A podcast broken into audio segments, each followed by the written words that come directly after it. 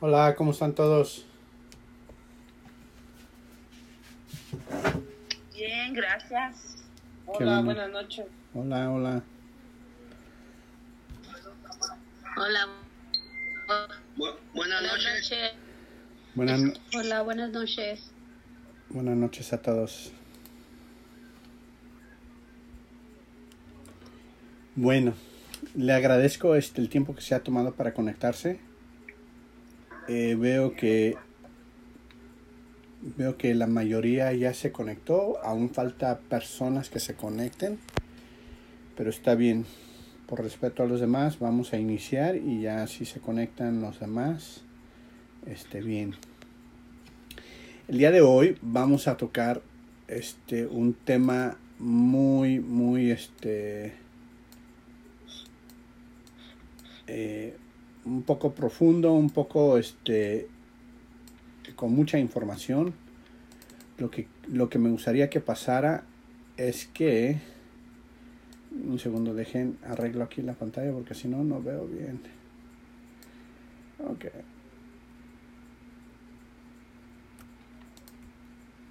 Excelente. Muy bien. Es muchísima información. Es demasiada información. Y me gustaría que este, pusiéramos atención a todo lo que se está diciendo. No perdamos el tiempo. Vayamos directo a lo que, a, lo que venimos. Y vamos a iniciar haciendo un- una oración. Entonces, este, ¿por qué no me apoya este Julián y su hija que están allá? Apóyenos a- a- a orar en, en este momento, por favor.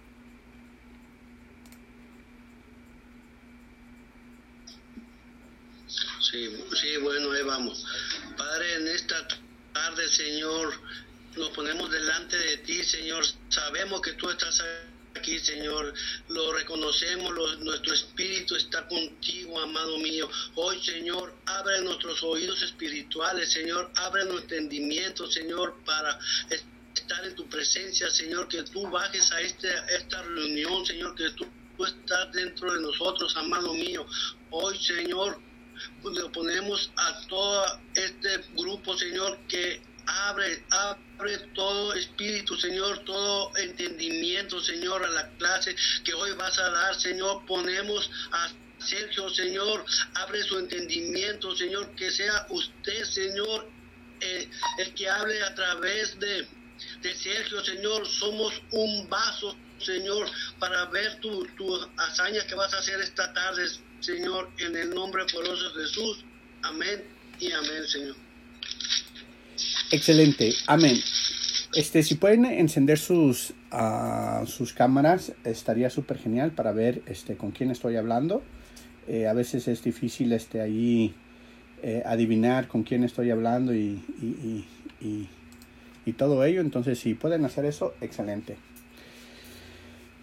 Pues muy bien, vamos. El día de hoy vamos a hablar, este, vamos a seguir hablando de lo que hemos estado viniendo hablando eh, desde hace ya dos, dos, tres meses, que es la vida de Jesús, la, la, la semilla incorruptible, este, la vida en ti. Y ahorita vamos a, ver un poquito más, este, vamos a tocar lo que ya hemos visto, eh, pero más que esto, me gustaría que quedara claro todo lo que estamos tocando el día de hoy, ¿vale? Entonces vamos a iniciar. Uno de los problemas más grande en la vida de un cristiano o, un- o una persona recién nacida o un cristiano que ya lleva años en el Evangelio es la capacidad o la incapacidad de separar en forma clara lo que es espiritual de lo que es natural y carnal. Al cristiano, al cristiano, este, eh, eh, muchos de los que yo he conocido, les es difícil hacer esta separación entre lo espiritual y lo natural o lo carnal. Esto ha llevado a mucha gente a hacer malas interpretaciones de lo que está escrito en la Biblia. ¿Por qué? Porque, de, porque dejamos que nuestra mente, nuestras emociones, nuestras experiencias y todo esto, lo que estoy diciendo, está a nivel del alma. Dejamos que todo ello formen un juicio sobre lo que, lo que Jesús dijo o lo que nuestro pastor bajo la unción del Espíritu Santo nos está enseñando. Por consecuencia, nunca han entrado a un nivel del Espíritu para poder tener revelación o un, o un, o un rompimiento en sus vidas y por ende nunca avanzan. Siempre se quedan en el mismo lugar, año tras año, año tras año se quedan en el mismo lugar. Y, y realmente no logran entender lo que está escrito en Colosenses 1.27. Vayamos allá, Colosenses 1.27.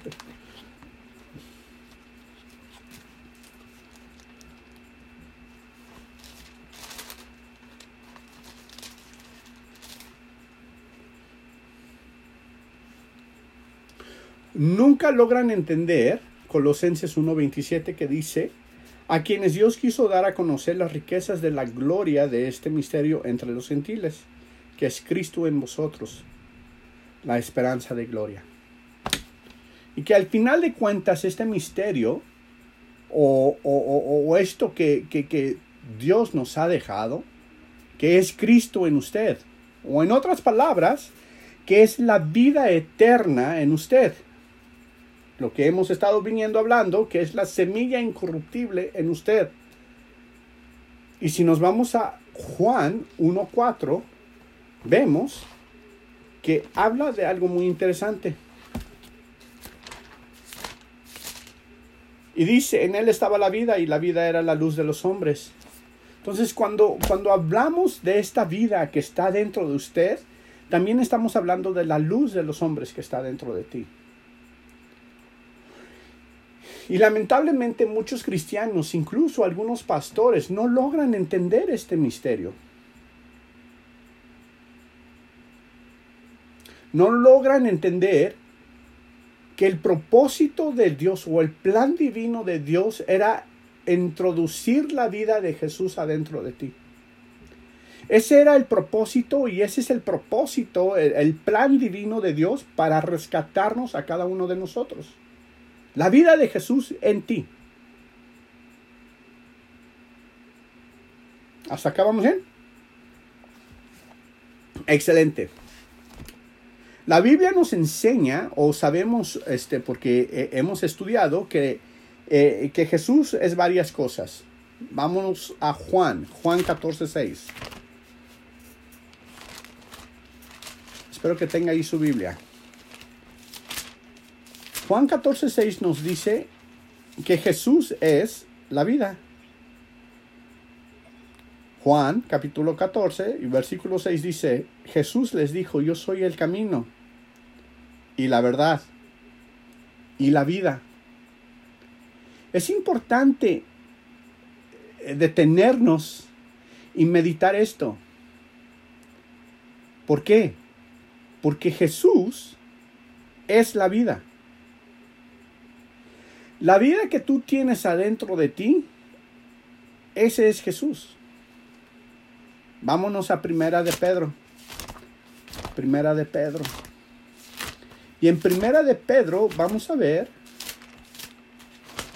Primera de Pedro, capítulo 1, versículo 23.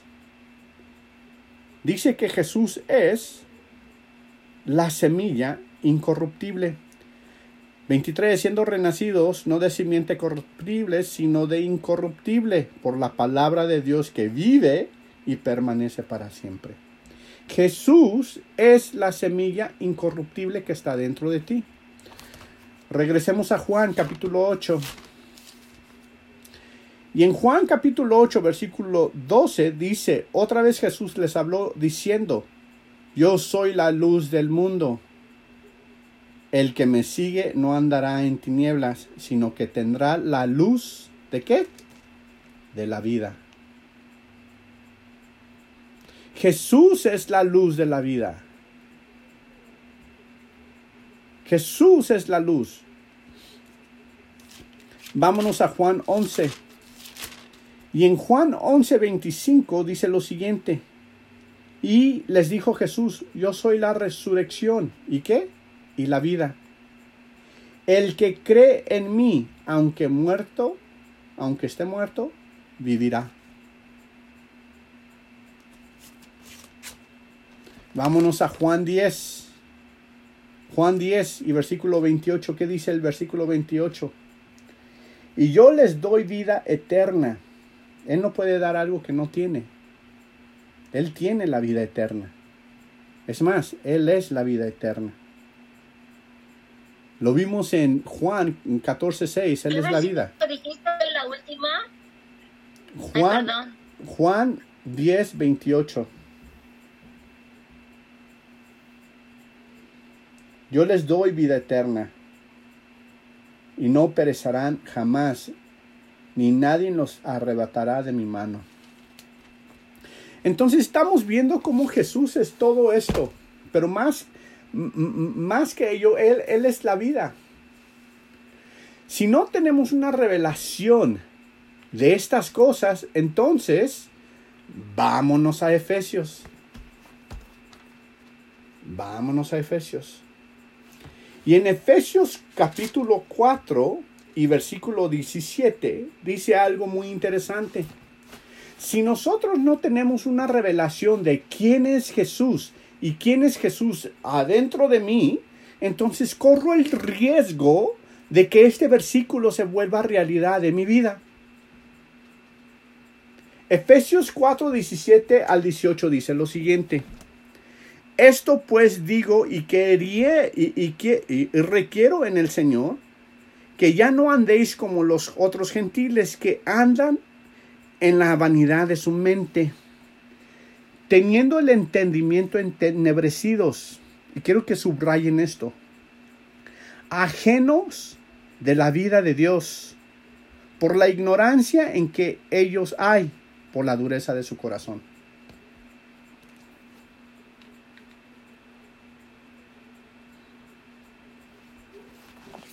¿Vale? Me encanta cómo la versión amplificada nos dice, se los leo, para que eh, eh, eh, lo tengan allí. Dice la versión amplificada.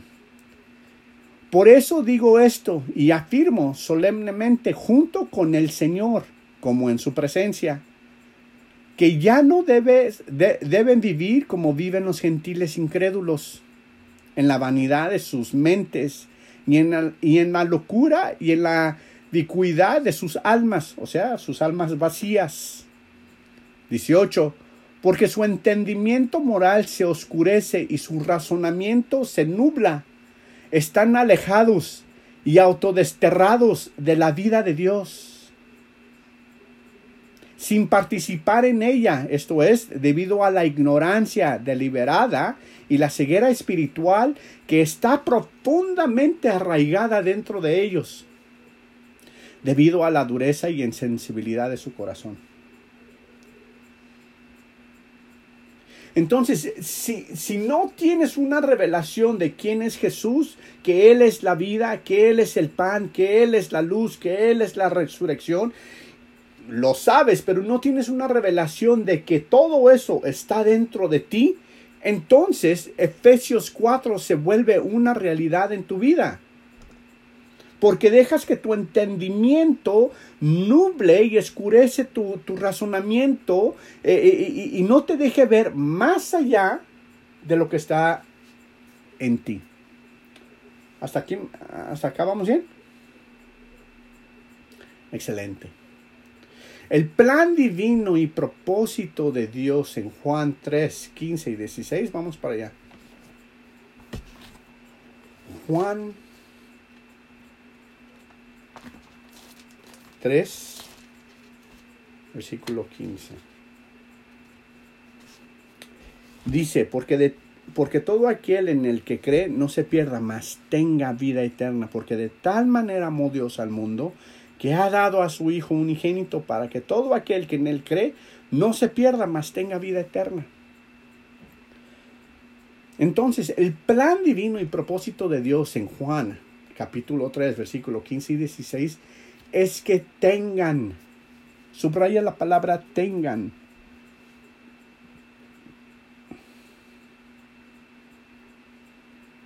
¿Ya la subrayaron? Es que tengan, tengan vida, tengan vida eterna. Tengan del verbo tener, tener no solamente es una afirmación o es algo afirmativo, sino que también es algo presente en el aquí y el ahora. Entonces, cuando decimos que tenemos vida eterna, estamos hablando en el presente. Estamos diciendo que tenemos la vida de Jesús, la semilla incorruptible, la luz del mundo, la resurrección, el pan de vida dentro de nosotros.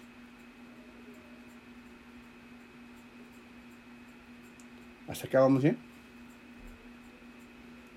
Cuando dice de tal manera amó Dios al mundo que dio a su Hijo unigénito para que todos los que creen en Él tengan vida eterna.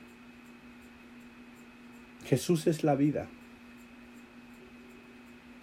Y en el momento que tú crees en Él, en ese preciso momento tú tienes y posees y eres dueño de la vida eterna.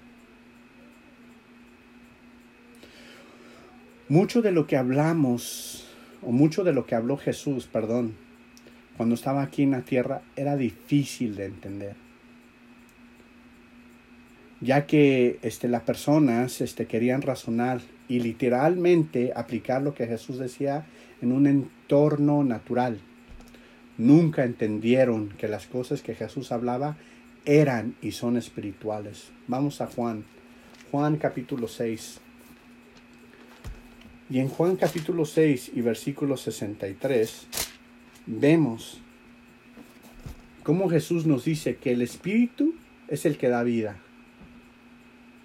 La carne nada aprovecha. Las palabras que yo he hablado son qué? Espíritu y son vida.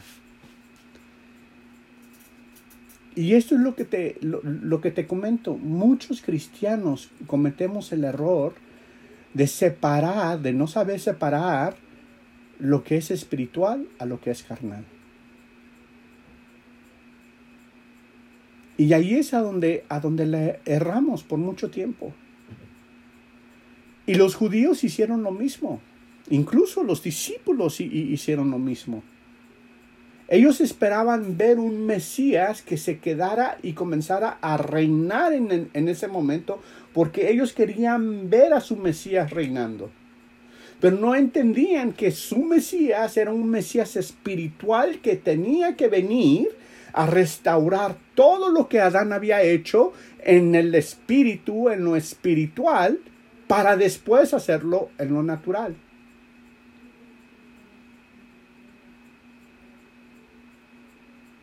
Para después hacerlo en lo natural. Entonces cuando Jesús hablaba, cuando Jesús hablaba con la gente, él hablaba en el espíritu. La, mayor parte de las parábolas que él decía, pues la gente no lo entendía porque él hablaba en un plano espiritual.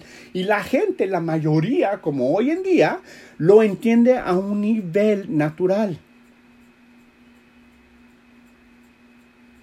Es por eso que a veces hay algunos profetas que erran erran, cometen errores al interpretar las palabras o las profecías o los sueños, porque lo hacen con su entendimiento, lo hacen con su razonamiento. Y allí es a donde está el error. No dejamos que la vida de Jesús sea el que nos guíe y nos lleve a toda verdad. Y al no dejar que Jesús nos guíe a toda verdad, pues nos vamos con lo que nuestro razonamiento, nuestra experiencia y nuestros sentidos nos dicen. Te voy a dar un ejemplo loco y tonto si quieres. Tus sentidos te dicen que te está doliendo aquí en el cuello. Ay, está doliendo. Ay. ¿Y qué crees? Le crees a eso porque lo sientes. Pero es muy real, estoy sintiendo el dolor. Pero la realidad es que tú eres sano. Y no vas a tener tu sanidad hasta que no dejes de ver y sentir en lo natural para enfocarte en lo espiritual. ¿Has sentido lo que te estoy diciendo? Porque todas las palabras que Jesús nos dio y nos dejó son espirituales y se han de discernir y se han de interpretar en el espíritu y no en lo carnal. Incluso los discípulos al inicio no entendían las cosas que Jesús decía. No lo entendían. Por la misma razón que no separaron lo espiritual con lo carnal o, lo natural. Fue hasta que Jesús resucitó y el precioso Espíritu Santo se les fue dado, fue en ese momento que empezaron a entender las diferencias.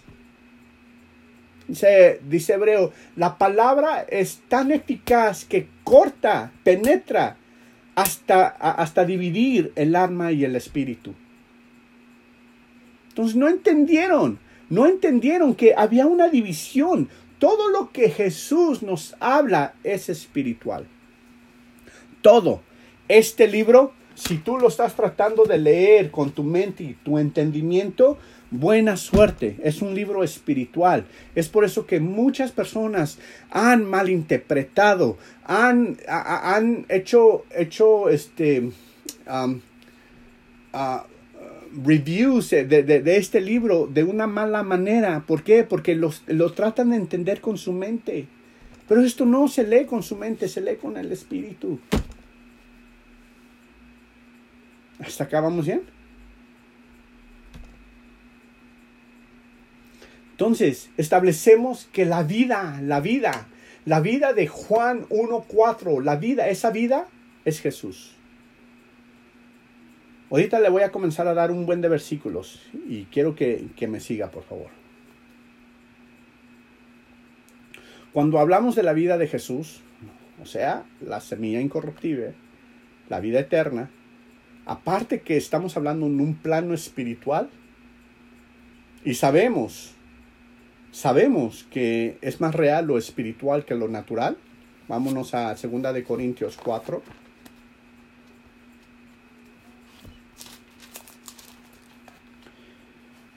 4.18 dice lo siguiente, segunda de Corintios 4.18, no mirando nosotros las cosas que se ven, sino las que no se ven, pues las cosas que se ven son temporales, pero las que no se ven son eternas. Entonces nosotros sabemos que las cosas espirituales son más reales y duraderas que las cosas naturales. Pero si le tratamos de explicar esto a una persona que no conoce a Jesús, o que no ha escuchado de Jesús, para él esto es locura. ¿Ok? Muy bien. También estamos hablando de la naturaleza, la, naturaleza y esencia de Dios cuando hablamos de la vida de Jesús. Entonces, nada más para, para, recapitular, cuando estamos hablando de la vida de Jesús, no solamente estamos hablando de un nivel espiritual, pero también estamos hablando de la naturaleza y la esencia de, Dios mismo. Vámonos a Juan. Juan capítulo 5. En Juan capítulo 5 y versículo 26 dice, porque como el Padre tiene vida en sí mismo, así también ha dado al Hijo el tener vida en sí mismo.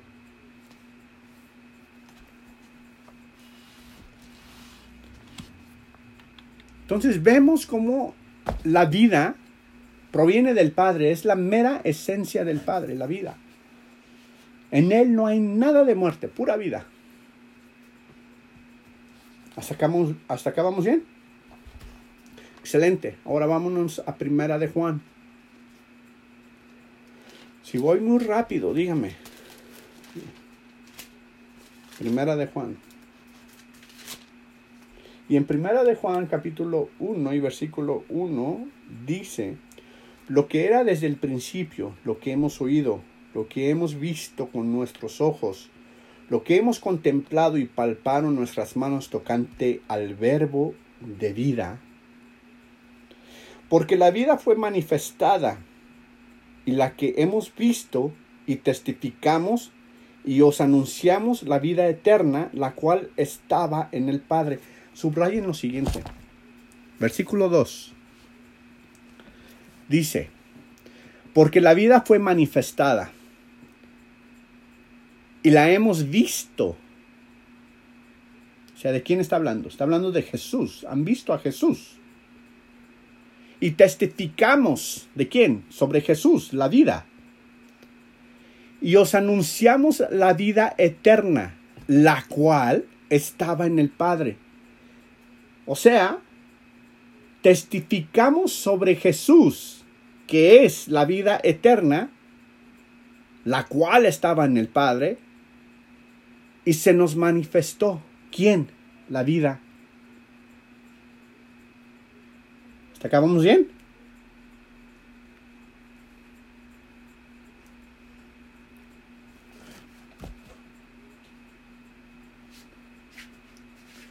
Entonces, lo que quería hacer en estos primeros 37 minutos era poner la base.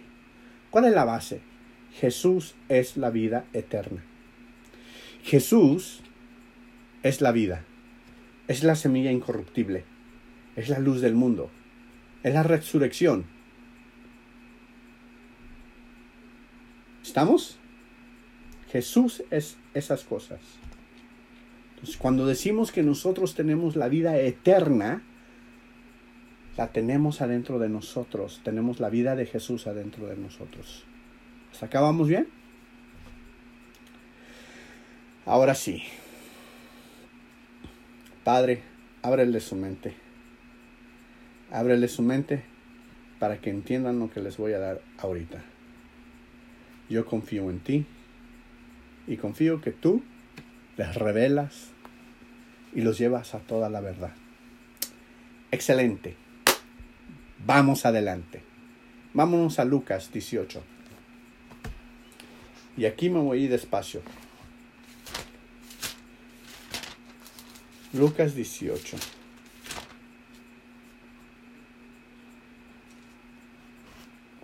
Y vamos a leer del 18 al 30. ¿Le parece? ¿Alguien me quiere ayudar?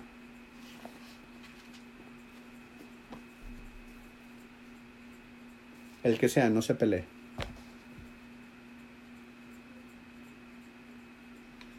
Lucas 18, ¿qué, Sergio? Lucas 18, del 18 al 30. Ok. Dice, un hombre principal le preguntó, diciendo, Maestro bueno, ¿qué haré para heredar la vida eterna? Jesús le dijo, ¿por qué me llamas bueno? Ninguno hay bueno sino solo Dios. Los mandamientos sabes, no adulterarás, no matarás, no hurtarás, no dirás falso testimonio, honra a tu padre y a tu madre. Él dijo, todo esto lo he guardado desde mi, desde mi juventud. Jésus, oyendo esto, le dijo, aún te falta una cosa, vende todo lo que tienes y dalo a los pobres y tendré Entonces, entonces, él lo es. Al ver Jesús que se había mutuamente pasar un camello por ojo de hoja que entrar un rico en el reino de, de Dios.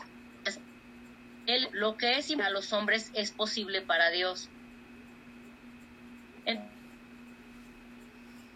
Entonces Pedro seguido y les dije, de cierto os digo que no hay nadie que haya dejado casa o padres o hermanos o mujer o hijos por el reino de Dios, o mujer o hijos por el reino de Dios, que no haya de recibir mucho más en este tiempo y en el siglo venidero la vida eterna.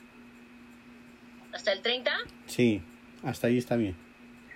¿Todos escucharon lo que leyó? o, se, o, o, lo, o lo escucharon como yo, todo cortado. Sí, cortado. Todo cortado, ok. Vamos, nuevamente, nada más para asegurarme que, que todos captaron. Desde el 18, ¿están listos? Dice, un hombre principal le preguntó diciendo, maestro, bueno, ¿qué haré para heredar la vida eterna? Jesús le dijo, ¿por qué me llamas bueno? Ninguno hay bueno sino solo Dios. 20. Los mandamientos, ¿sabes? No adulterarás, no matarás, no hurtarás, no dirás falso testimonio, honra a tu padre y a tu madre. Y él le dijo, todo esto he guardado desde mi juventud. Jesús oyendo esto le dijo, aún te falta una cosa. Vende todo lo que tienes y dalo a los pobres y tendrás tesoro en el cielo. Y ven y sígame. Entonces él, oyendo esto, se puso muy triste porque era muy rico. Al ver Jesús que se había entristecido mucho, dijo, cuán difícilmente entrarán en el reino de Dios los que, los que tienen riquezas. Porque es más fácil pasar un camello por el ojo de una aguja que entrar un rico en el reino de Dios. Y los que oyeron esto dijeron, entonces, ¿quién podrá ser salvo? Él les dijo, lo que es imposible para el hombre es posible para Dios. Entonces Pedro le dijo, he aquí nosotros hemos dejado nuestras posiciones y te hemos seguido. Y él les dijo, de cierto os digo, que no hay nadie que haya dejado casa o padre o hermano o mujer o hijos por el reino de Dios, que no haya de recibir mucho más en este tiempo y en este siglo venidero de la vida eterna. Hasta allí. Ahora bien, hablo, abro el foro. Y por eso les pedí que todos encendieran sus, sus cámaras para verlos. Abro el foro. Platíquenme. ¿Qué entendieron de esta, de esta, de esta parábola? ¿O qué entendieron de, este, de estos versículos que acabamos de leer? Díganme. Los escucho.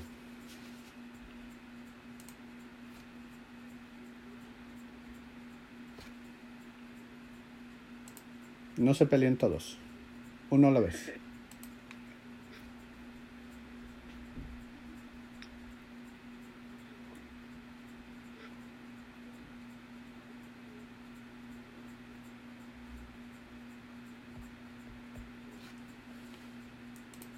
Bueno, como nadie quiere ir, yo los voy a seleccionar. Excelente. Pues que debemos, oh, perdón Sergio, pues que debemos de, de desprendernos de las cosas materiales o um, no importa, pues literal así como decir de alguien que haya dejado a su esposa o hijos por seguir a Dios, ¿no? Ok. Para, para recibir la vida eterna. Ok, ¿es lo que tú entendiste? Ah, sí. Ok, ¿alguien más? Vamos a pasar por todos. Entonces, este, anímese antes que y no sea último. Este. Hola Sergio, yo soy Jessica Castrejón. Dime, Jessica. Este, pues yo entiendo que, a veces atesoramos y, y, a veces tenemos más afecto a las cosas materiales. Las cosas materiales y, y, no, y es muy difícil desprendernos de ellas. Porque a veces este, tenemos tanto aprecio, por ejemplo, a, a, un, este, a una joya, a un carro, que a veces decimos, por ejemplo, cuando se nos enfermamos, ¿ves? No, no, no, mejor este, después, después este, nos endrogamos y, pero esto no lo voy a, no lo voy a vender, ¿no? a veces este, le tenemos más afecto a esas cosas y aquí dice Dios, bueno, yo le entiendo así, que, este, que dejemos, ¿no?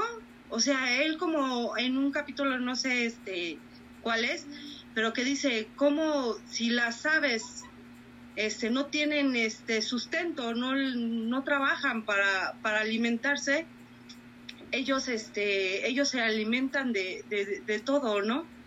y ellos no tienen ropa ni ni este ni vestimos este ni, ni les piden a los demás que este que las vistan no entonces yo digo bueno aquí es para desprendernos y soltar para seguirlo no para no este así como atesoramos aquí debemos de atesorar más en el cielo que aquí porque cuando nos cuando ahora sí que Dios nos, nos recoja, este, ya no, no nos vamos a llevar nada. Ok, muy bien. Esa es mi humilde opinión. No, excelente Jessica. Gracias Jessica, gracias Dafne. Faltan muchos más. Dígame, Julián. A ver, es primeramente poner a Dios en primer lugar para que Él obra en nuestras vidas. Él dejemos que, que, Él obra en nuestra vida para ver el reino de Dios que, que, y ver nuestro propósito a través de Él. Muy bien, ok. Yo, yo digo que es como, como morir al yo, ¿no? Ok. ¿Ese es Ale? Hola, Ale. Hola, es que no, no, sé qué pasa, pero no tengo acceso a la cámara. Ok, no te preocupes. Tengo problemas con Zoom y con mi cámara y con todo eso. Dale, dale, no te preocupes. Es, como, como si nosotros debiéramos de morir al yo y poner a Dios en primer lugar porque en realidad cuando llegamos a los pies de Cristo nos cuesta mucho dejar algunas cosas a los que estamos acostumbrados y que de todas formas sabemos que están mal. Pero nuestra naturaleza interior, quizás porque no dejamos crecer esa semilla incorruptible que tenemos dentro y seguimos actuando como conforme nuestra vieja naturaleza. Y en el momento que nosotros dejamos que esa semilla incorruptible crezca, vamos a dejar cosas banales y vamos a poner en primer lugar a Dios. Y eso trae bendición a nuestras vidas, ¿no? Excelente, Ale. Muchas gracias por tu comentario. Yo quiero hablar, Sergio. Sí, dígame, Mari. Bueno, yo creo que, que más, más que otra cosa, este, eh, es, bueno, todas estas citas bíblicas y todo lo que hemos hablado de la semilla corruptible, de quién es Jesús, todo se resume a que cuando nosotros tenemos realmente la revelación de quién es Jesús, no nos importa dejar nada. No nos importa dejar nada porque ignoramos, o sea, el, el, joven rico ignoraba lo que Jesús le iba a dar después. Porque Jesús no, te empobrece, Jesús te enriquece, pero primero tiene que enriquecer tu alma, ¿no? Y dejar todas esas posesiones que obviamente te atan a esta tierra. Entonces, cuando tú tienes el entendimiento de lo que vas a recibir en este mundo y en el siglo venidero, como dice el último versículo, no es difícil dejar cosas. Creo, creo que a veces es que no queramos hacerlo, sino que no entendemos cómo. La vida misma te va así como, este, la vida misma como que te va jalando y te va, este, convenciendo de que tienes que hacer cosas que no son, eh, no son valiosas, ¿no? Cuando te das cuenta y vas caminando sin saber hacia dónde, pierdes el rumbo. Entonces te encuentras y dices, ay, no era por aquí, tengo que regresar, ¿no? Pero yo creo que es un constante, es una constante lucha que tenemos como seres humanos. El regresar, ¿no? El regresar y voltear a ver a Jesús y decir, si realmente tú eres lo principal realmente tú eres lo mejor, realmente, o sea, es convencernos. No nada más es ya me convenciste y ya, no, es convencerte, yo creo que día con día, hora con hora, minuto con minuto, todo el tiempo es tener ese convencimiento. Eso es lo que yo creo. Muy bien, muchas gracias Mari. Acá en Jalisco, Mari Carmen, este, ¿qué opinan?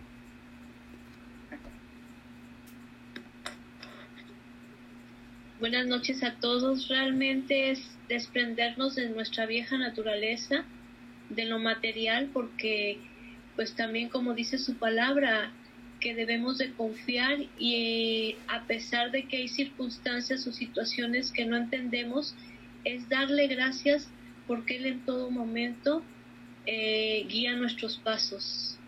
Sí, guía nuestros pasos, debemos confiar plenamente y este seguir adelante bajo sus preceptos, bajo, su palabra, sin temer de que algo pueda, algo malo pueda sucedernos, porque es todo lo contrario.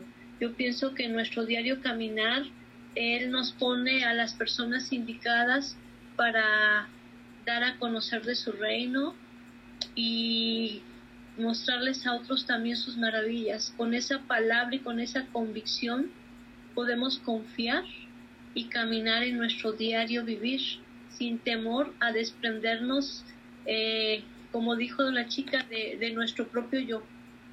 ¿Sí?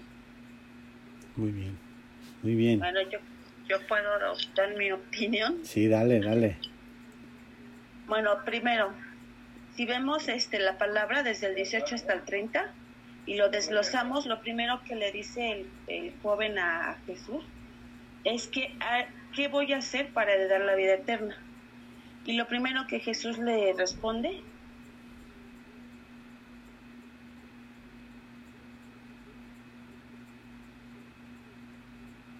¿Siguen allí? ¿Se cortó? Me desconecté yo. No se preocupe, ahorita me voy a conectar nuevamente. Eh, seguimos grabando.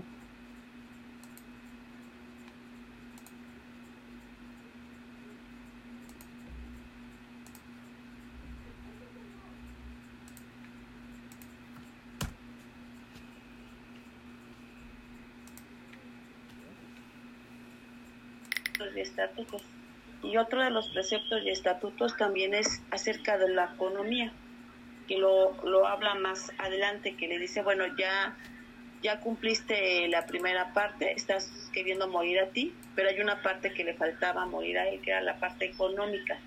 ¿Por qué? Porque ahí estaba el corazón de este hombre, en el dinero, ¿no? ¿Dónde está tu corazón? El corazón de él estaba en las cosas materiales porque dice que era rico y ahí entramos también en la parte que nos habla, que bueno, no lo se ha tocado mucho el tema en cuanto a lo que son la, este, la, situación económica, y le dice, véndelo todo, ¿no? Y sígueme. Entonces, bueno, ahí vemos la parte de, lo que habla de, para mí, habla de alguna manera en diezmos, ofrendas, pactos, primicias, todo lo que involucra la parte económica y que más que dinero es un sacrificio, ¿no? Es un sacrificio también el que cuando uno da, a Dios esa parte y porque y sobre todo a mí lo que me mueve mucho es dónde estaba el corazón de este hombre. La pregunta es dónde está nuestro corazón. ¿Qué cosas están primero en nuestro corazón para poder seguir al Señor?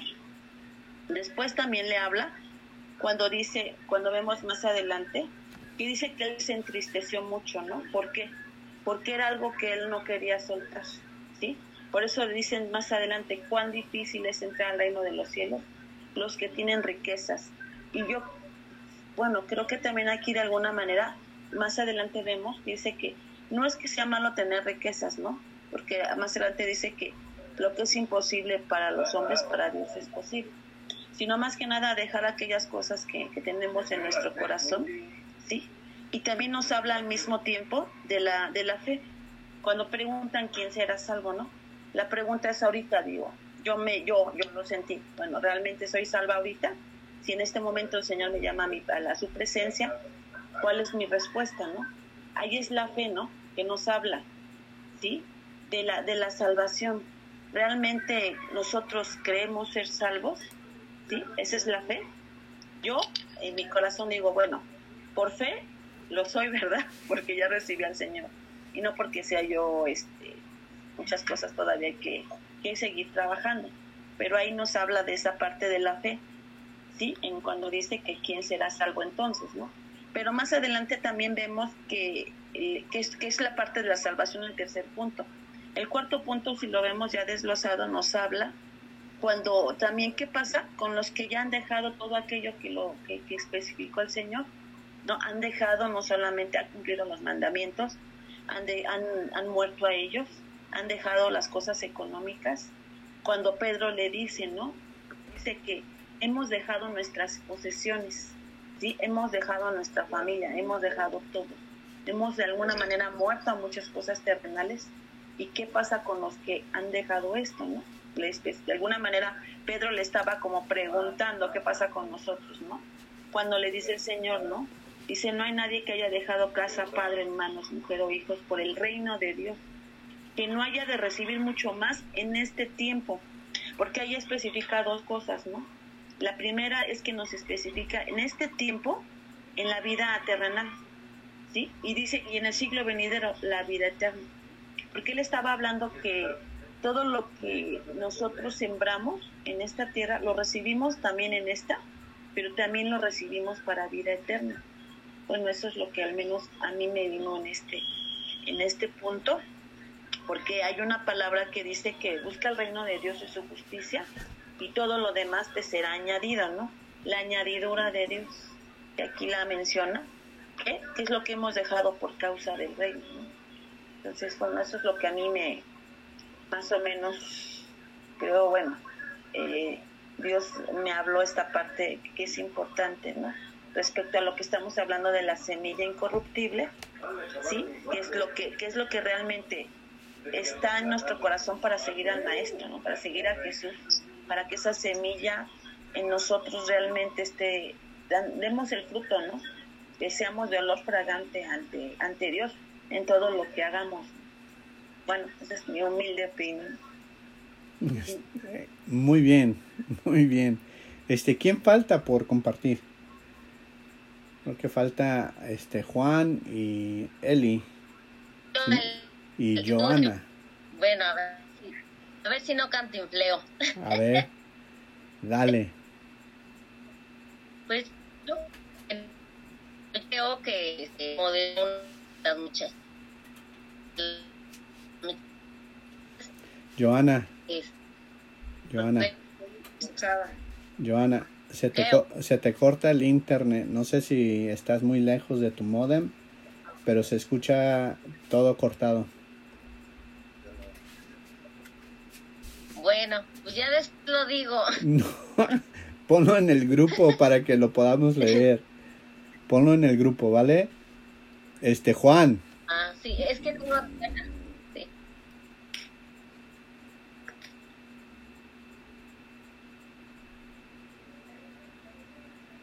Tienes que...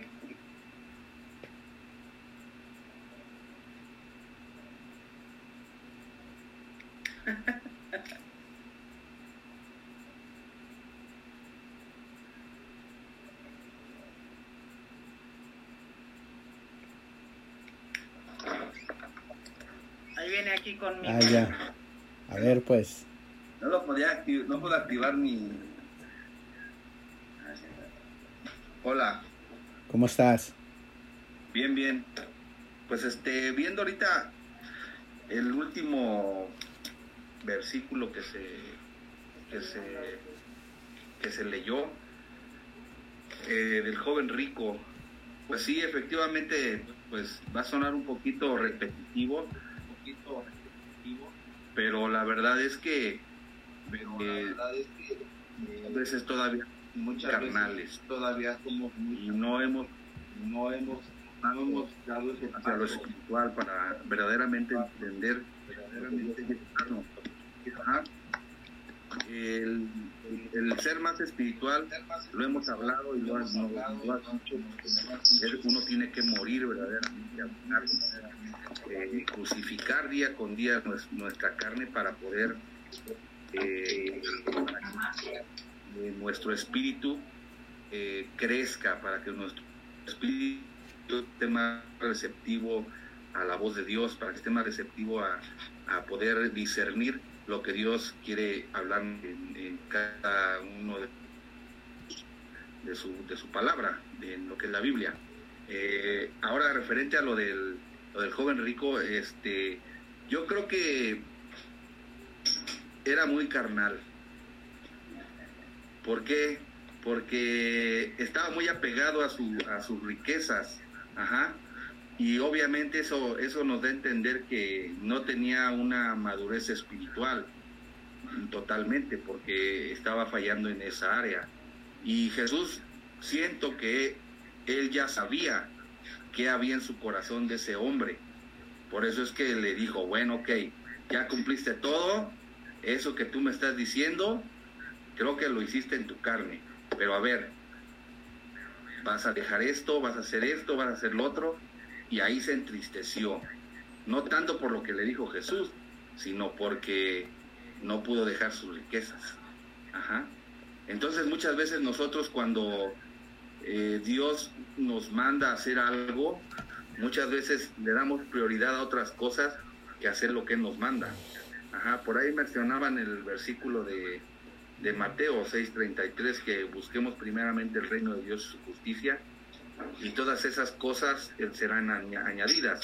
Entonces, yo creo que tenemos que orar más, tener más intimidad con Dios para que verdaderamente eh, se nos empiece a revelar lo que Él nos está hablando. En la parábola del sembrador ahí hay un, hay un momento en donde los discípulos le preguntan a Jesús qué quiso decir con eso. Y él ahí les dice que ellos tenían acceso a, a, a, los tesoros del reino. Ajá, o sea, él mismo se los iba a decir. Pero dice, y yo les hablo en parábolas para que no, los que vean no vean y los que oigan no oigan. Ajá, o sea, como diciendo, que se, que se metan, que, que, que, dejen lo, lo, carnal, que no lo vean en lo natural y que no vean en, lo espiritual.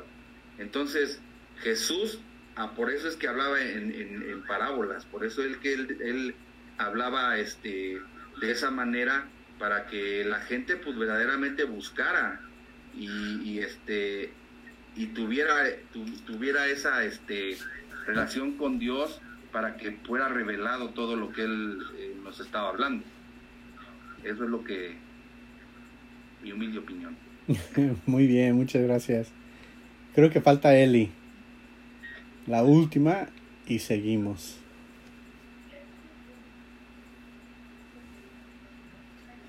Hola, buenas noches. ¿Sí me escucho? Sí. Eh, bueno, yo pienso que efectivamente estamos acostumbrados a, hacer o a vivir conforme al mundo, ¿no? Y no nos enseñan a desarrollar nuestra espiritualidad. Por lo tanto, siempre vemos las cosas con nuestros ojos físicos y nos cuesta mucho trabajo ver el trasfondo o el interior de cualquier cosa, tanto de las personas como como de lo que está a nuestro alrededor, porque incluso para mí dentro de las mismas circunstancias hay algo espiritual que se está moviendo. Entonces, este, ah, creo que, que sí existe en nosotros esa, esa semilla desde nuestra creación. Para mí, yo pienso que desde que nosotros nacemos existe esa semilla dentro de nosotros porque pertenecemos o provenimos de Dios. ¿sí? Para mí está dentro de nosotros. La diferencia está en el momento en que nosotros nos hacemos conscientes, es como que la activamos, es como el, el, el, chip o el clic o el, la corriente que, que, necesita para empezar a, dar frutos o empezar a a dar cambios en nuestras vidas.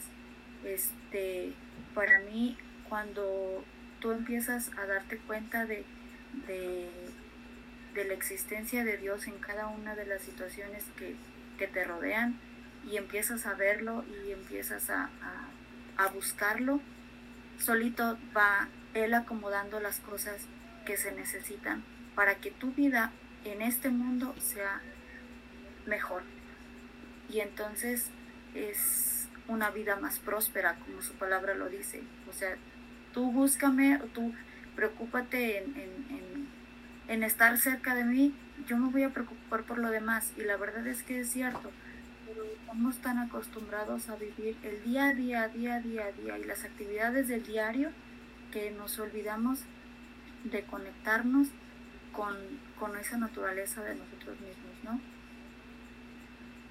creo yo. Muy bien, muchas gracias Eli.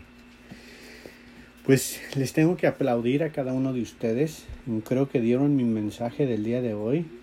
Este ya no tengo más que agregar. Creo que ustedes solitos lo hicieron.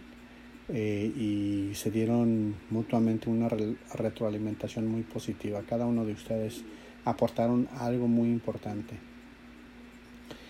Este, pero nada más para eh, eh, darle o respaldar todo lo que acaban de decir, vamos a verlo punto por punto, como lo hizo Angélica. Este, la verdad es que me gustó mucho cómo lo hizo Angélica, entonces vamos punto por punto. Dice la Biblia en, en Lucas 18, 18, que vino un joven, un hombre principal, y cuando habla de un hombre principal, está hablando de un gobernante, un líder, un líder de los judíos, un, miembro oficial de la mesa directiva de los ancianos. O sea, era una persona importante. Era un jefe. ¿Y qué es lo que estaba buscando?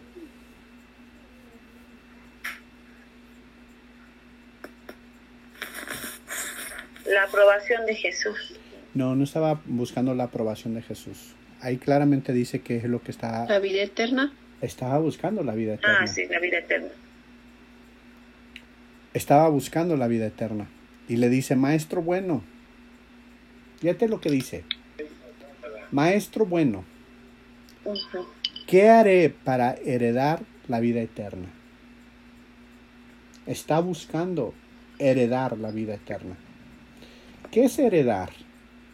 Alguien, ayúdeme. ¿Qué es heredar? Recibir, ¿no?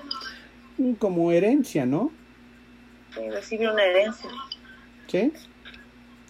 Cuando tú tienes una herencia, este, eh, pues casi casi la expectativa es que ese es tu derecho y lo tienes que recibir, ¿cierto? Sí. tomar posesión de algo que se te dejó tomar posesión de algo que se te dejó.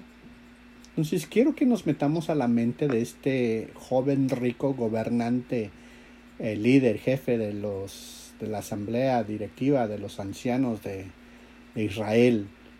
Quiero que nos metamos a su mente. Y lo que está buscando es heredar la vida eterna. Él está buscando eso. Oye, Sergio. Sí, dime. Una pregunta. Aquí, bueno, que eh, aquí dice maestro bueno. O sea, como que le, le quería hacer la barba, no sé, ¿no? Entonces Jesús ahí le dice que él no es bueno, que el único bueno está en el cielo. O sea, como que primero lo ubicó, ¿no? Claro. Y le hizo conciencia, bueno, el los mandamientos son estos. Claro. O sea, yo, bueno, pienso que ahí lo confrontó, como que le dijo, a mí no me digas, o no me, o no me, ¿cómo se dice? no me hagas la barba o no me sí. Este, levantes, no sé. Sí, sí, sí, sí. O sea, ¿Sí? haciendo la barba no vas a ganar la vida eterna. Ajá. ¿No? Pero, ¿qué, era lo que estaba buscando este joven? Nuevamente, ¿qué era lo que estaba buscando? La vida, la vida eterna. Pero sabía que la tenía Jesús, ¿no? Eh, sabía que Jesús le iba a decir cómo. Ajá. Mas no sabía que era Jesús. Esa es la gran diferencia. Muchos sabemos, porque no sabemos las escrituras, yo soy el camino, la verdad y la vida. Muchos sabemos que la vida eterna, la, la, o sea, no nos puede decir Jesús cómo. ¿Por qué? porque nos han metido en la mente tanto que Él es el camino. Él es el camino. Entonces, cuando él va con Jesús, esperando que Jesús le dijese cómo heredar la vida eterna, él no se da cuenta con quién está hablando. Él no se da, no, no tiene una revelación de quién es Jesús. Una pregunta, Sergio. Sí porque de hecho dice aquí que era un miembro oficial de los ancianos. Me imagino que él conocía la palabra, ¿no? Es correcto. Entonces, entonces dices, bueno, si era un hombre de, este, dedicado a la, a, la, a, la, palabra, entonces no, no estaba, eh, esa es mi duda, en el Antiguo Testamento no está especificado cómo llegar a la vida eterna. sí está, y hay un Sí está. Porque, bueno, sí está, o sea, me refiero, no es que esté especificado, sino que dice que para que lleguemos al Padre tenemos que llegar a través de Jesús. Pero en el Antiguo Testamento, ¿cómo lo especifican llegar a la vida eterna? Como en el Nuevo Testamento que dice que el que recibe al Señor recibe al Padre, ¿no? Llegar a la vida eterna. Ahí temo que tengo una dudita por ahí, ¿no? O sea, ¿por qué le pregunta de la vida eterna, no? O sea, es mi duda. Sí, claro. Eh, los judíos sabían que, que, y hay muchos judíos, muchos judíos que creían en, en, la vida después de la muerte. Algunos otros creían en la reencarnación. Algunos otros creían en la resurrección de los muertos. ¿Vale? Y parte de, sus enseñanzas es que este, cuando mueres te vas a una vida eterna y ahí gozas. Eso lo vemos por todos los libros judíos que hay. O sea, nómbrese el Mishra, nómbrese la Torah, nómbrese lo que se nombre.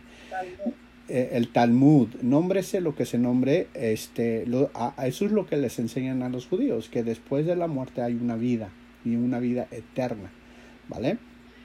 Pero sí les enseñan cómo llegar a ella, porque, ah, bueno, ahí me surge esa duda, digo, si él era un hombre que conocía las escrituras y le pregunta cómo llegó a la vida eterna. Sí, de hecho, de hecho Jesús les dice, busca en las escrituras, y, cuando se hace, referencia a las escrituras, está hablando de, todo el, eh, el Pentateuco y todos los profetas, Busca en las escrituras porque me parece que allí habla de mí.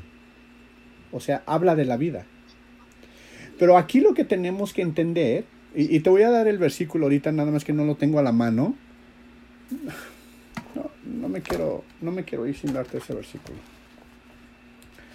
Dame un segundo. ¿Sí me aguantan? Sí.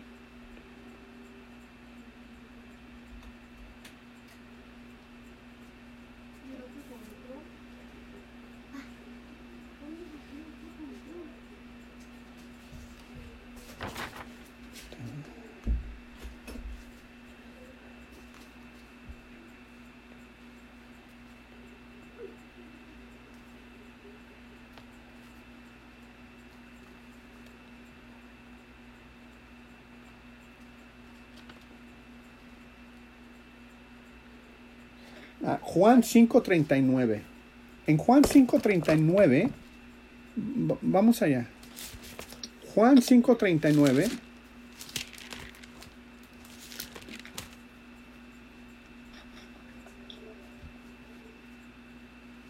Dice, vamos desde, desde el 37, también el Padre que me envió ha dado testimonio de mí. Nunca habéis oído su voz, ni habéis visto su aspecto, ni tenéis su palabra morado en vosotros, porque a quien él envió, vosotros no creías. Escudriñad las escrituras, porque a vosotros os parece que en ellas tenéis la vida eterna, y ellas son las que dan testimonio de mí. Entonces, Jesús mismo les dice que en sus escrituras habían escrito de él. Pero la gente, y volvemos a lo mismo que dije en el principio, no supieron dividir lo natural con lo espiritual. Y al no saber dividir, hicieron una mala interpretación de lo que estaban leyendo. Ellos esperaban un Mesías de carne un triunfador, un, rey que llegase y tomase posesión en ese mismo instante. Y lo siguen, y lo siguen esperando. Siguen esperando a ese Mesías que va a llegar triunfando este, y conquistando a todo el mundo gentil o a todo el mundo pagano. Entonces ellos no vieron la vida eterna que estaba dentro de sus leyes. Incluso Pablo también lo dice, en las leyes está la vida. En las leyes está la vida. ¿Vale? Entonces...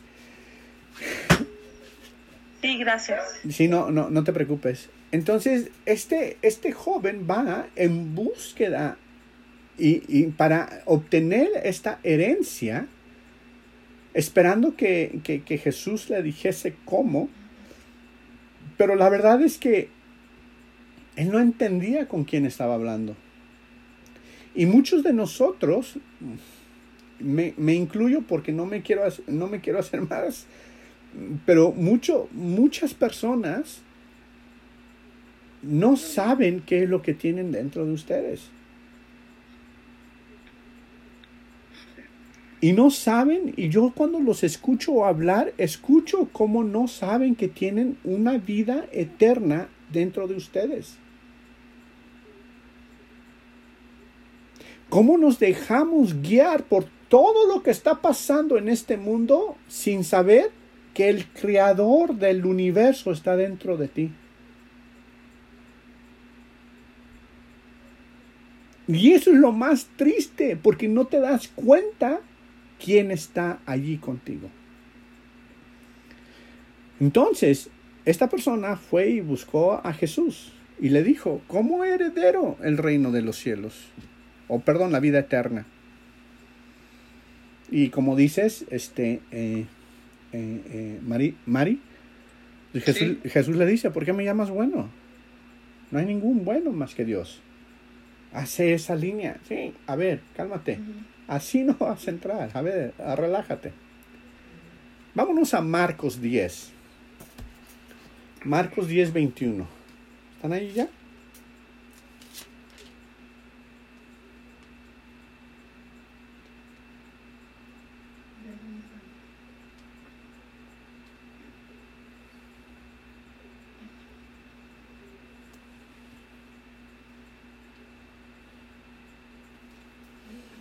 ¿Están ahí?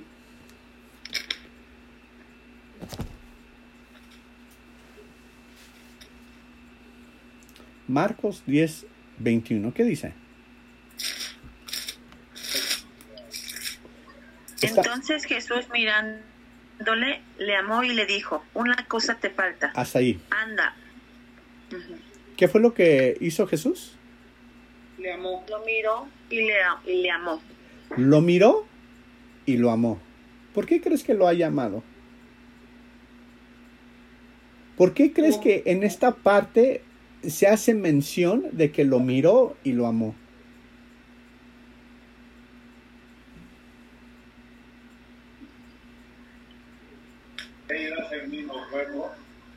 Bueno, porque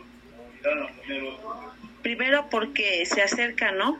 Como cuando tú tienes hambre y necesidad de Dios y, lo buscas, ¿no? Y le hace primero la pregunta y segunda porque le dice que él ha guardado los mandamientos que están escritos en, pues, en su palabra, ¿no?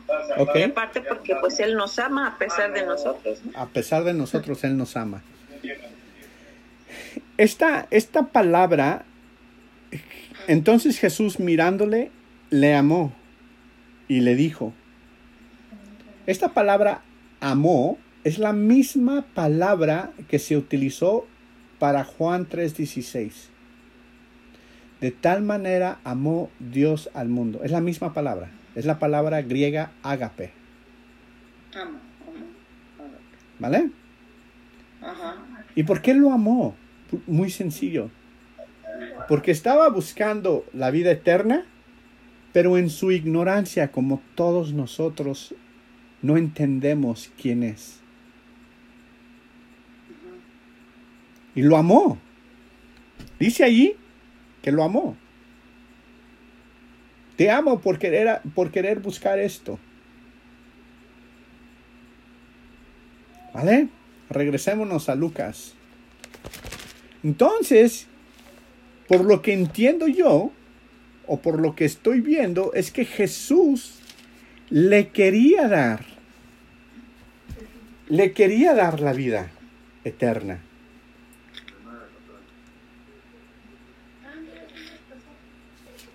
Le quería dar la vida eterna. ¿Cómo sé que le quería dar la vida eterna? Muy sencillo. ¿Qué le dice? Versículo 22. ¿Qué le dice? Jesús oyendo esto le dijo, aún te falta una cosa. Hasta ahí. Vende todo. Vende todo. Hasta ahí. ¿Qué era lo que Jesús le quería hacer?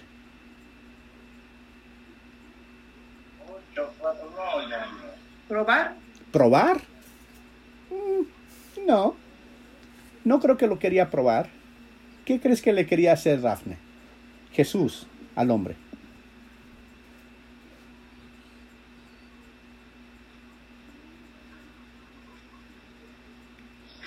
Pues enseñarle si él estaba pidiendo cómo, cómo llegar a la vida eterna, que le enseñara cómo, cómo poder obtener la vida eterna.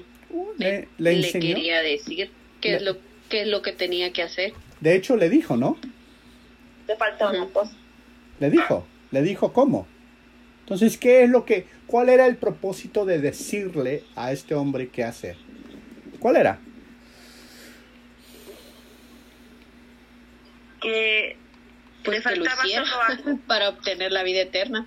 ¿Qué qué, perdón? obediencia. Lo único que le faltaba, Lo único- obedecerlo. Lo único, lo único que le faltaba era obedecerlo. ¿Tú qué dices, Jessica? Te veo muy pensativa. Dinos.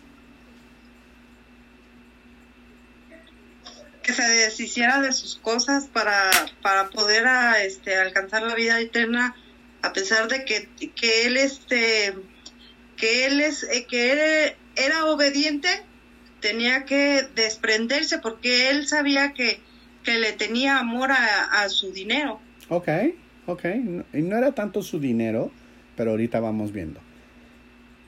Lo que Jesús... Yo creo que Ajá. Jesús le quería revelar más, ¿no? Cl- Claro, le, le estaba dando Jesús. una revelación Se lo quería llevar a un nivel más más alto. Es correcto, Oye, Giovanna. también se jactaba, también se jactaba de lo que había hecho, ¿no? Pues sí, se jactaba, decía yo ya hice todo eso. Dime otra cosa más. ¿Qué más necesito hacer para, para obtener la vida? Y Jesús le dice algo muy importante. Le dice, aún te falta una cosa. Le da instrucciones. Amor. Vende, vende todo. No, no. Vende todo lo que tienes y dalo a los pobres y tendrás tesoro en el cielo y ven y sígueme. Lo que Jesús estaba haciendo en ese momento era una liberación. Jesús lo quería liberar de lo que tenía en su corazón. ¿Por qué digo esto? Vámonos a Lucas 16, 25.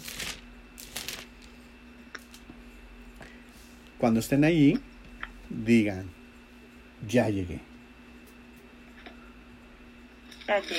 Excelente. Aquí estamos hablando de una parábola del hombre rico y Lázaro que está allí. Uno está este, quemándose y el otro está en el seno de Abraham. ¿Qué dice el 25?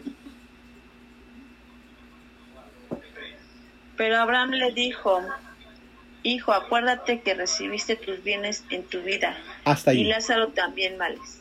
Hasta allí. ¿Qué fue lo que recibió en su vida? Bienes. Bienes. Quiero que veamos lo, eh, me gustaría que vieran lo que yo estoy viendo. Todo lo que dijeron cuando les pregunté, todos tienen toda la razón. Pero aquí esta persona se fue al infierno, este rico, porque en su vida, en su vida, en su corazón, tenía algo. ¿Qué era lo que tenía? Tenía las riquezas.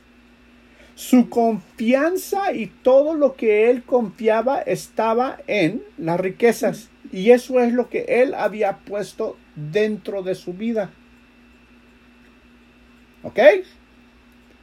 Excelente.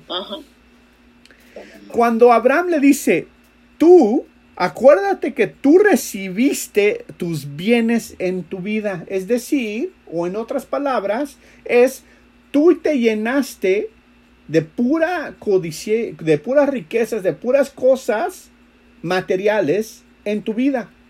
En vez de llenar tu vida de la vida de Jesús, llenaste tu vida de cosas materiales. Y por eso es que estás en el infierno. Porque no, no recibiste, no abriste tu corazón para obtener la vida eterna que es Jesús. Más bien abriste para recibir las riquezas. Entonces, aquí es muy interesante. Porque no, el problema no es ser rico. Por eso es muy importante estudiar y tener una buena comunicación con Dios para no hacer mala interpretación de la palabra. El problema no es ser rico. Tú puedes ser rico, pero si la vida que tienes adentro no es la vida de Jesús, hay un problema. ¿Por qué? Porque la, porque la vida que tienes está confiando en algo que no es duradera. Está confiando en algo que se termina y se acaba.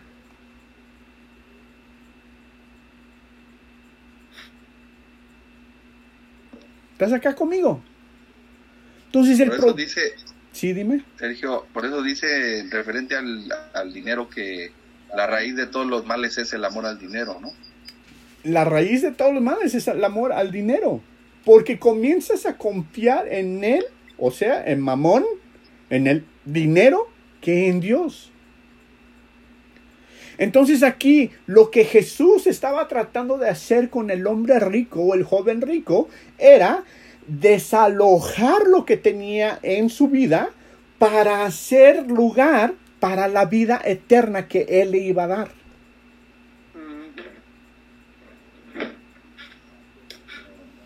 Eso era lo que Jesús quería hacer lo quería liberar de todo lo que tenía dentro de él en su vida, lo que se había depositado en su vida, lo quería liberar para que él pudiera entrar.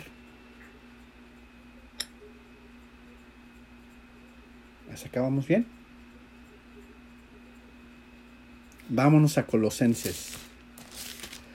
Colosenses, Colosenses, Colosenses. Yo sé que ya me tardé, pero Tenga paciencia conmigo. Colosenses, Filipenses, Efesios. Colosenses. Colosenses capítulo 3, del 3 al 4. ¿Está listo? Dice, porque habéis muerto y vuestra vida está escondida con Cristo en Dios. Subraye lo siguiente cuando Cristo, vuestra vida, subraye eso, se manifieste, entonces vosotros también seréis manifestado con Él en gloria. ¿Qué es lo que pasa? Lo que pasa es que dentro de nosotros estamos metiendo otras cosas y Dios, y más bien Jesús, hace referencia a esto. Vámonos a Lucas, Lucas, Lucas, Lucas 12. Lucas 12. ¿Lucas qué? Lucas capítulo 12. Este audio lo van a tener que escuchar otra vez. Y versículo 15. Y dice, y les dijo, mirad y guardaos de toda avaricia. Ojo, porque la vida del hombre no consiste en la abundancia de los bienes que posee. O sea, la vida del hombre no consiste en lo que tienes o en lo que metes adentro de ti. La vida del hombre consiste en Jesús y la vida que Él te da. ¿Hasta acá vamos bien? Sí. sí es importante hacer algunas aclaraciones. No porque era rico significa que no podrá tener vida. ¿Y por qué digo ese comentario? Porque hay cristianos que dicen que los ricos no van a entrar al cielo. Eso no es cierto. Usted no tenga miedo. Si Dios lo bendijo, qué bueno. Qué bueno. Qué bueno que Dios te haya bendecido. Porque dice la Biblia que Él te quiere dar vida y vida en qué? Abundancia. En abundancia. Pero la riqueza no solamente es dinero. Paz, gozo. La, la riqueza no solamente es las cosas materiales. Recuerde lo que le acabo de decir. Todo lo que Jesús hablaba en esta tierra, Él hablaba de cosas espirituales. Y nosotros tenemos que entenderlas en el espíritu. Entonces, no porque eres rico significa que no podrás tener la vida eterna o la vida. De hecho, Jesús hace la aclaración en Mateo 19, 29. Vámonos a Mateo 19, 29. Mateo 19 y 29. Y aquí le, aquí le voy a pegar a varios. Yo sé, perdónenme, lo amo. De verdad que lo amo. Pero aquí le voy a pegar a varios. 19 y versículo 29. Dice, Y cualquiera que haya dejado casa, o hermanos, o hermana, o padre, o madre, o mujer, o hijos, o tierra, por mi nombre, recibirá cien veces más. O sea que te está diciendo que no era el rico en sí el que no podía entrar a la vida eterna. Más bien te está diciendo, todos aquellos que en su vida han puesto a sus casas, a sus hermanos, a sus hermanas, a sus padres, a sus madres, a su mujer, a sus hijos, a su tierra, por encima de la vida de Jesús, entonces Él necesita ser liberado. Tienes que dejar y soltar eso. Soltarlo. Soltarlo para que Jesús pueda intervenir. Tú no puedes. Y tú no debes. Según lo que estoy leyendo aquí, no debemos de dejar eso. A veces amamos más a nuestra familia que amamos a Jesús.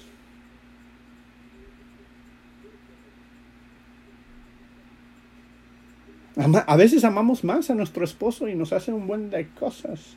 Ay, esposos. Que a Jesús. O a veces, no, se sienta mal, esposo también lo voy a defender. A veces las mujeres son tremendas y nos hacen de todo a los esposos. Estamos llorando.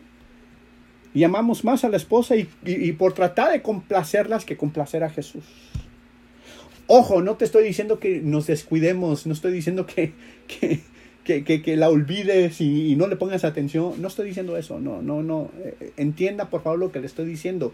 Si tú pones la vida de Jesús, si tú pones la vida de Jesús antes que los demás, te aseguro que los vas a amar más.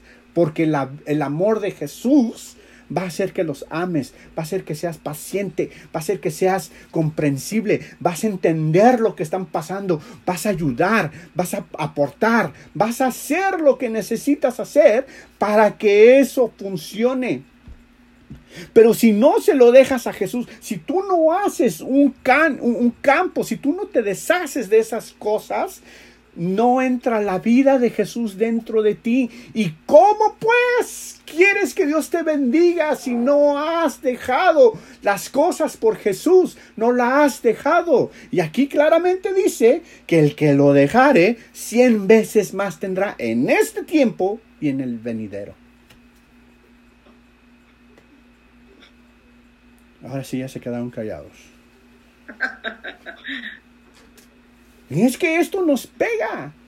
¿Por qué? Porque no entendemos que lo que tenemos adentro de nosotros es más importante que lo que tenemos aquí físicamente en este mundo.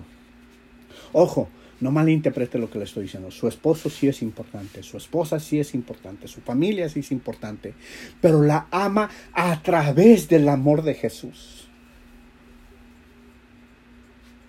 ¿Hace sentido lo que les estoy diciendo?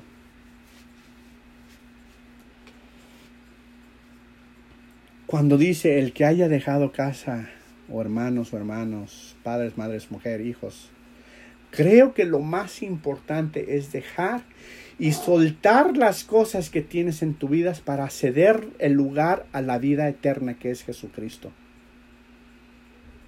Jesús nos quiere dar una vida y una vida en abundancia. Juan 10:10. 10. Pero lo primero que tenemos que hacer es confiar en Él. Y no en lo que tenemos dentro de nosotros o lo que podemos palpar o ver con nuestros sentidos naturales.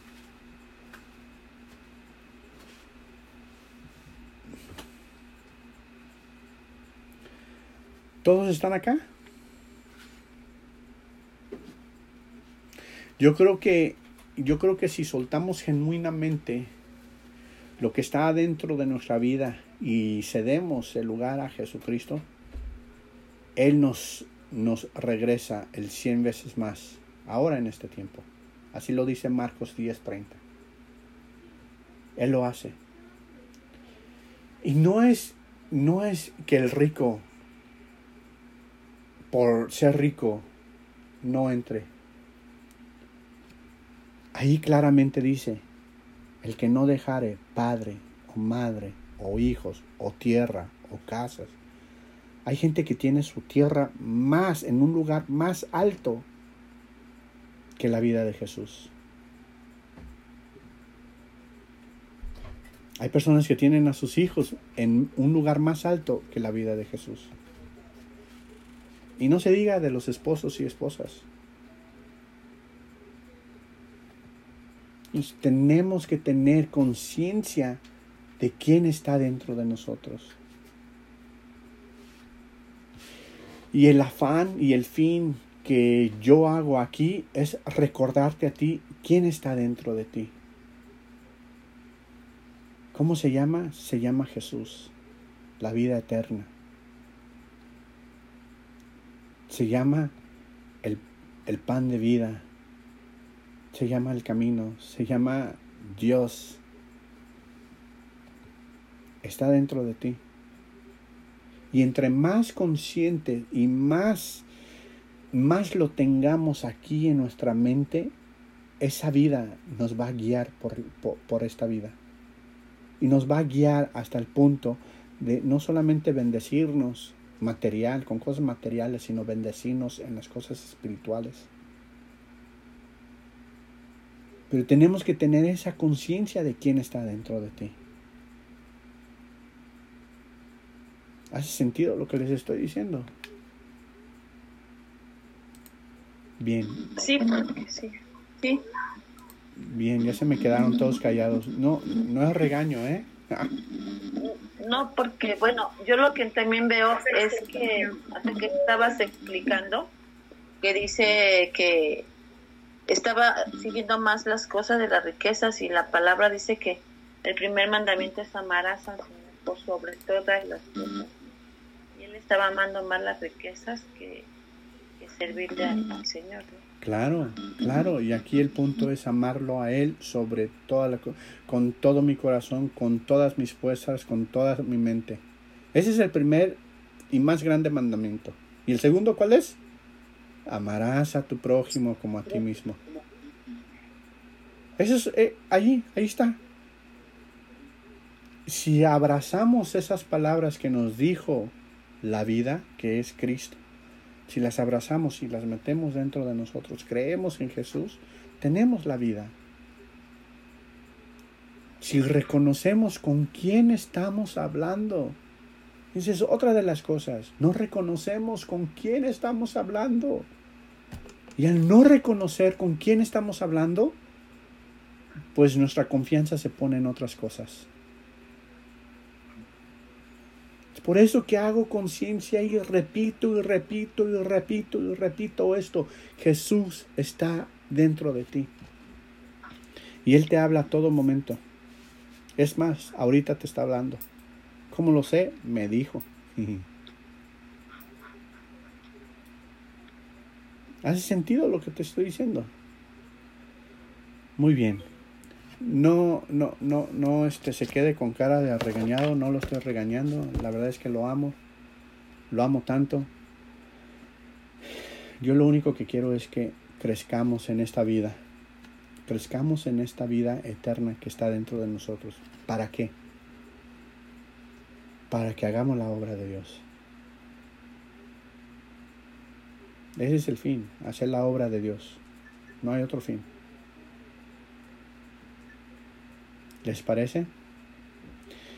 Pues ahora sí me alargué este y no lo tenía previsto alargarme tanto. Comentarios, dudas. ¿No? Excelente.